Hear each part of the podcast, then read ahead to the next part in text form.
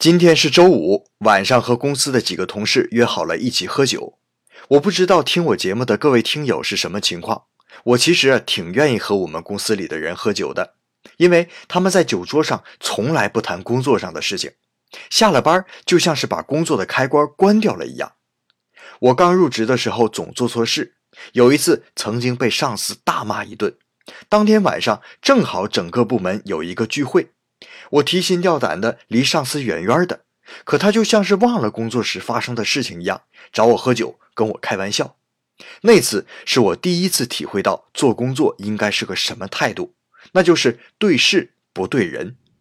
今天是国庆长假的最后一天，明天该收拾收拾上班了吧？如果我的这段语音让你联想到了什么，那就在下面留言吧，让我也了解了解你们的职场生活。